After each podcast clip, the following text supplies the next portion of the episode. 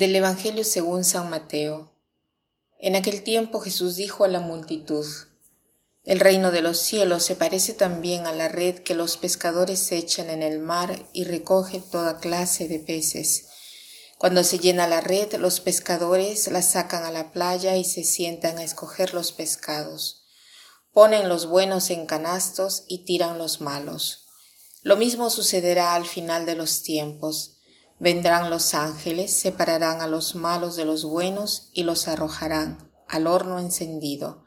Allí será el llanto y la desesperación. ¿Han entendido todo esto? Ellos le contestaron, sí. Entonces él les dijo, por eso, todo escriba instruido en las cosas del reino de los cielos es semejante al padre de familia que va sacando de su tesoro cosas nuevas y cosas antiguas, y cuando acabó de decir estas parábolas Jesús se marchó de allí. Hoy tenemos otra parábola que encontramos en el Evangelio de Mateo. Eh, aquí también habla de lo que sucederá al final, en el juicio final. Se, se habla del fuego que no se apagará jamás y donde habrán gritos, llantos y ahí será el rechinar de dientes.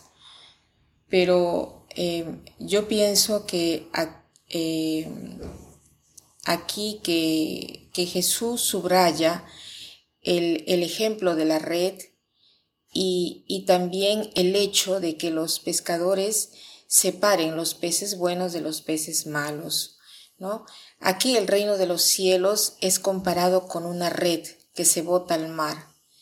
Es interesante la imagen de la red porque la red está hecha de una malla con hilos que se entrelazan. ¿Y qué cosa es el reino de los cielos? Es, eh, si queremos, una red de relaciones, porque el reino de los cielos es la relación de Dios con el hombre. No es un reino en el sentido de que es un gobierno, un territorio, no son las relaciones que Dios establece con cada uno de nosotros y las relaciones que son entre nosotros y los demás. O sea, son relaciones hechas con amor.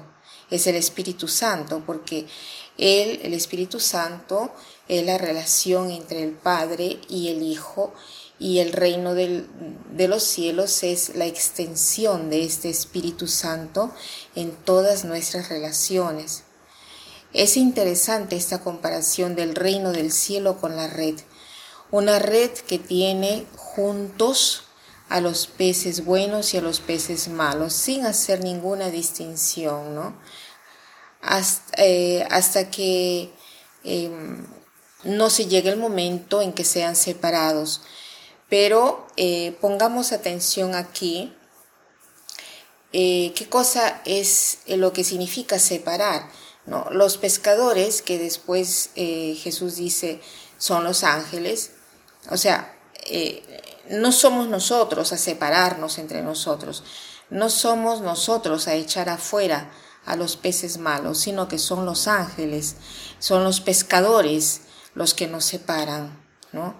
Entonces, eh, podríamos decir que el juicio no nos corresponde, en primer lugar, y después hasta que estemos en la tierra no estaremos en una condición de perfección ni de gloria ni de amor.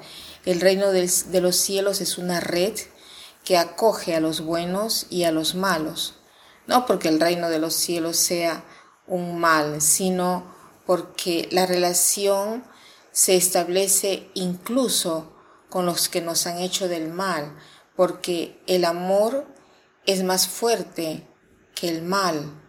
Y esto eh, puede reunir en sí incluso lo que no es bueno, ¿no? Con la conclusión de que al final, si estos peces se convierten en peces buenos, entonces debemos ser separados.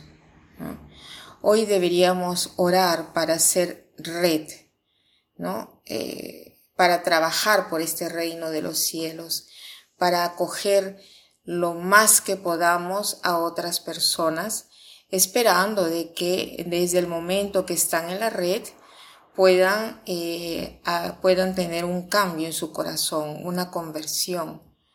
Debemos hacer que estos peces que parecen malos se conviertan en peces buenos y, y lo malo que hay dentro de nosotros pueda transformarse en algo bueno para nosotros y también para los demás. Que pasen un buen día.